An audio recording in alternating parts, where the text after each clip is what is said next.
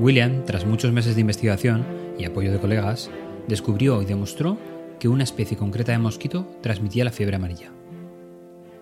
Esto le permitió sentar las bases para la prevención a gran escala y la vacunación contra esta enfermedad. William ganó fama internacional luchando contra la enfermedad, que se había convertido en un gran problema desde La Habana hasta el Canal de Panamá. Y por qué no decirlo, se había hecho famoso por ello. Había trabajado mucho tiempo en combatir enfermedades y todavía le asombraba la capacidad humana para encontrar soluciones imaginativas. En ese momento William estaba asombrado por el trabajo realizado por un colega justo en otra zona del país. El trabajo era de Charles, quien tenía los conceptos muy claros. Ciertas enfermedades como la malaria, que era su lucha particular, eran transmitidas por los mosquitos.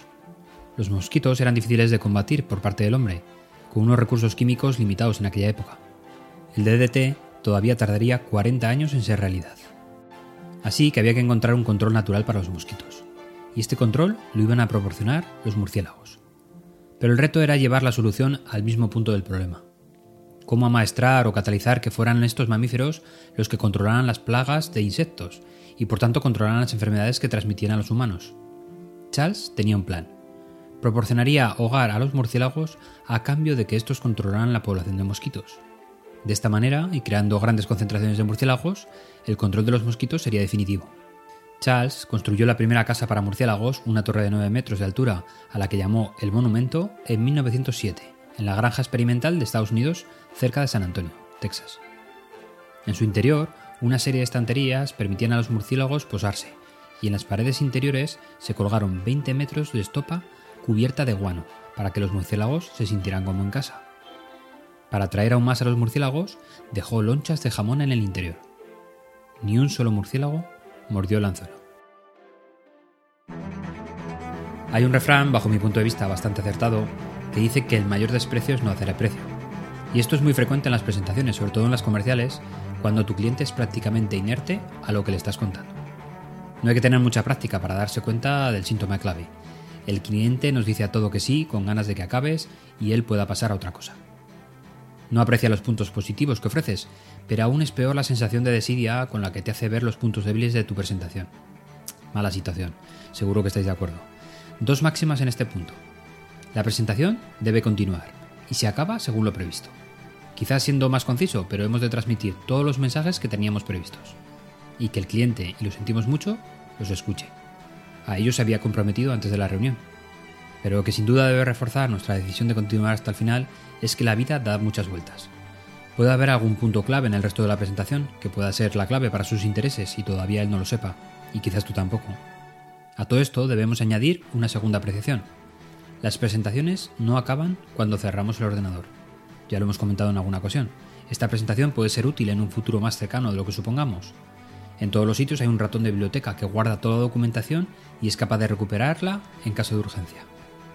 Nuestra perseverancia en la presentación de hoy puede tener algún resultado en el mañana.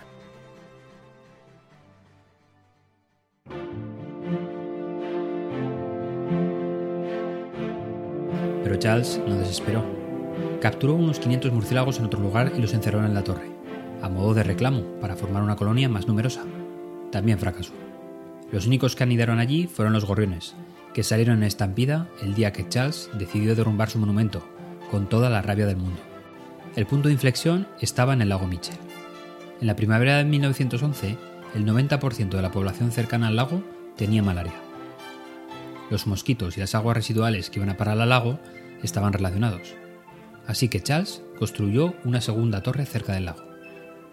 Aquel verano, Charles Campbell volvió al lago Mitchell y observó cómo cientos de murciélagos salían volando de la torre en una larga columna que tardaba unos 5 minutos en salir. Pero la población de murciélagos no era lo suficientemente grande todavía, así que decidió recorrer todas las chozas y casas abandonadas, que eran el hogar clásico de los murciélagos. Para provocar su éxodo, provocó ruidos insoportables para los animales, justo antes de su regreso y programado al amanecer. Hizo sonar una cacofonía de clarinetes, flautines, trombones, tambores y platillos de un disco a todo volumen. Los murciélagos, indudablemente, se trasladaron a la torre de Campbell. La noche siguiente, Campbell fue una torre de murciélagos junto al lago y cronometró su salida con su reloj. Esta vez los murciélagos tardaron casi dos horas en salir.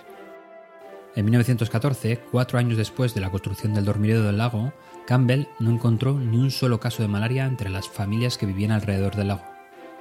Charles Campbell estuvo nominado al Premio Nobel de Medicina en 1919 por su trabajo contra la malaria.